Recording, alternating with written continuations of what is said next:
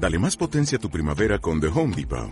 Obtén una potencia similar a la de la gasolina para podar, recortar y soplar con el sistema OnePlus de 18 voltios de Ryobi desde solo 89 dólares. Potencia para podar un tercio de un acre con una carga.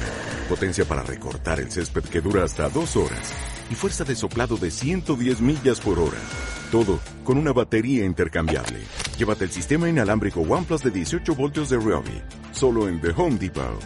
Haces más. Logras más. Toma en consideración de proposiciones de ley.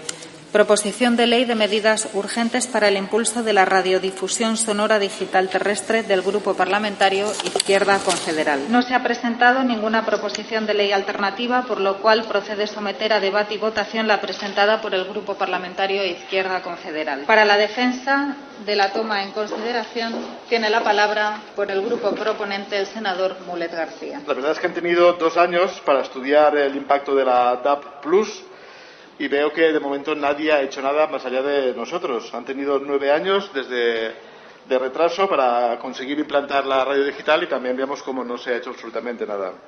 Traemos hoy la radio a esta Cámara porque queremos que siga siendo un medio de comunicación eh, apreciado y relevante. Un medio que sea capaz de afrontar su transformación digital completa con todas las garantías y sin perder su identidad. Lo que muchos denominan radio digital en España es tan solo radio online, o si prefieren, radio distribuida a través de Internet. Es una opción minoritaria y con crecimientos interanuales casi planos. Y aunque seguro que han escuchado ya que, que casi nadie escucha la radio, o que el futuro de la radio es en podcast, los datos indican exactamente lo contrario. Así, en el marco general de los medios de, en España, en su edición de 2020, muestra que la penetración de la radio en FM es 14 veces, 14 veces superior a la radio online y que la penetración del podcast es tan solo del 2% de la población. Si hablamos de un servicio casi universal como la radio, lo mínimo que le podemos exigir en el futuro es que tenga la misma nivel de cobertura que, que la radio actual. Por ejemplo, la radio pública de ámbito nacional tiene coberturas cercanas al 99%, de la población española en FM desde hace ya muchos años. Pero vista la experiencia desde el inicio en el 3G, hasta hoy no esperen ningún servicio de Internet en movilidad que vaya a alcanzar ese nivel de cobertura. Ni está ni se le espera. En Internet tenemos que abonar los costes de una conexión para poder escuchar la radio es todo un contrasentido. Y no solo eso, además perdemos nuestro anonimato. Nos bombardean con publicidad no deseada y pueden caracterizar nuestros patrones de consumo para venderlos a terceros, a los que les interesa saber lo que escuchamos. Eso es un gran hermano en toda regla. Supongamos por un momento que apagamos la FM sin migrar a la DAB Plus. En ese escenario es prácticamente imposible que nos surjan plataformas dominantes de audio bajo demanda por Internet como es lógico, esas plataformas querrán tener dominio pleno sobre los ingresos publicitarios y acabarán generándose oligopolios que relegarán a los radiodifusores a un papel de meros productores de contenidos, dando al traste con su modelo de negocio. ¿Y qué ocurrirá si la programación de un radiodifusor no les resulta rentable o apropiada a una plataforma de ese tipo? Pues que simplemente desaparecerá. Por estos motivos, la radio en Europa se está dando prisa en digitalizar su distribución masiva de contenidos lineales mediante la DAB+.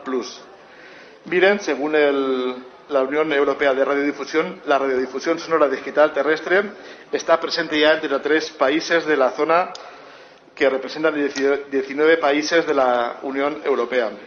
Y son ocho los países que ya disfrutan de un mercado de radio digital terrestre maduro, con más del 90% de su población cubierta.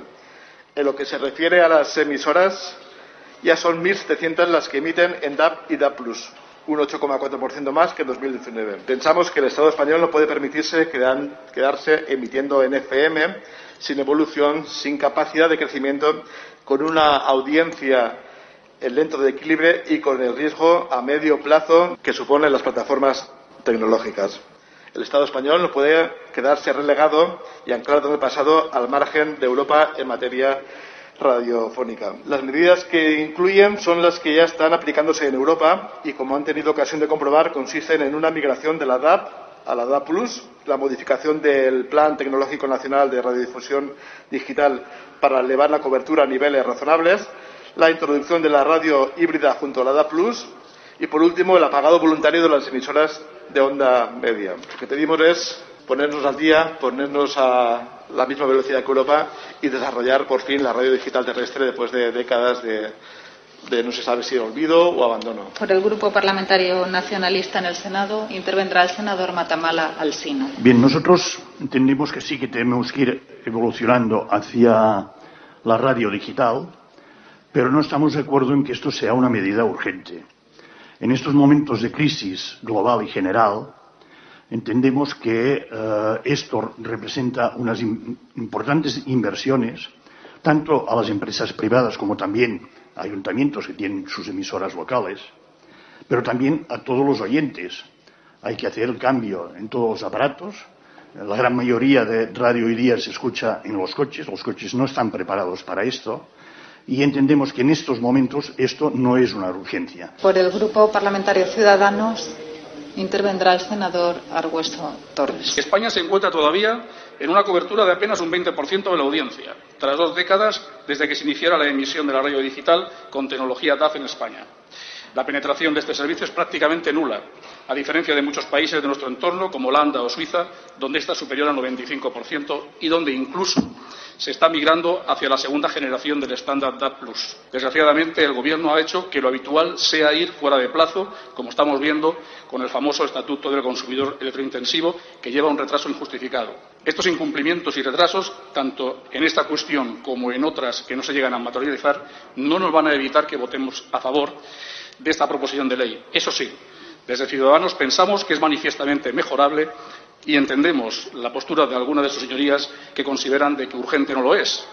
Mi grupo también entiende que no es urgente, pero eso no es óbice para que facilitemos de que precisamente podamos empezar una tramitación. Por el Grupo Parlamentario Vasco en el Senado tiene la palabra el senador Uribe Echevarría Palategui. Tengo que reconocer que hay algunos aspectos eh, formales de esta eh, propuesta que nos generan ciertas eh, dudas, aunque en un principio bueno, seríamos eh, favorables a la toma en consideración de esta proposición de ley presentada por el Grupo Parlamentario de Izquierda Confederal. La DAB Plus es, en definitiva, el sustituto natural de la radio FM, lo que permite llevar una mayor calidad de señal hasta los receptores, evitando el ruido tan característico y tan molesto para los radio oyentes en las zonas en las que la tecnología analógica no llega. En Europa llevan dos o tres pasos por delante y los ciudadanos merecen un mejor y más amplio servicio de radiodifusión y de más calidad. Por el Grupo Parlamentario Popular intervendrá el senador Vázquez Rojas. Señorías, el Partido Popular siempre defenderá la transformación tecnológica, la libertad de elección o la pluralidad en la oferta. Pero son más de 20 años después cuando la digitalización de las emisiones de radio sigue siendo un futuro en España y en donde los años del gobierno de Zapatero nada contribuyeron a su despliegue, sino a todo lo contrario, a empequeñecerlo, pasando a una cobertura del 20%. El Grupo de Izquierda Plural nos trae, permítanme, un trampantojo, una iniciativa legislativa con forma de ley, pero que es un reglamento. Porque incluir el detalle en la ley lo único que hace es bloquear la posibilidad de que la materia se regule por reglamento, por real decreto, y se cambie con agilidad si fuera necesario. Lo contrario a lo que propone. Lo que puede solventarse en un reglamento consensuado lo van a llevar a un trámite parlamentario de meses. La mejor excusa para alimentar la inacción de un gobierno que aún no sabemos qué opina sobre la radio digital. Pero lo podemos imaginar porque en el Plan España Digital 2025 nos habla de la liberación del segundo dividendo digital o de la asignación de las bandas de frecuencia prioritarias demandadas para 5G. Pero de la radio digital terrestre nada dice. Y ahora, señorías, pretenden, en medio de la pandemia, que no sabemos de su duración y menos de sus consecuencias sanitarias, económicas o sociales, que sea del 90% o del 95% en un tiempo récord imposible de tres años, cuando solo existen dos transmisores estratégicos encendidos en un país orográficamente y poblacionalmente complejo? Por el Grupo Parlamentario Socialista tiene la palabra la senadora Fernández Molina. La posición del Grupo Socialista es que hay que utilizar otra estrategia para transformar la radio digital en España. Primero, evaluando la situación inicial con rigor Segundo, identificando las medidas de estímulo e impulso necesarios para garantizar el éxito en la implantación. Y tercero, a través, como decía anteriormente, de la próxima Ley General de Telecomunicaciones, en el que se incluya el Código de Comunicaciones Electrónicas. En definitiva, el Grupo Parlamentario Socialista comparte el fondo de la propuesta, pero no comparte la metodología. La estrategia de la, imposición puede ser contraproducente y es necesario partir de ese estudio exhaustivo y de esa manera de garantizar suficientes medidas para que las empresas, los entes públicos y los oyentes puedan estar recibiendo un servicio adecuado. Gracias, presidenta. Gracias a usted, señoría.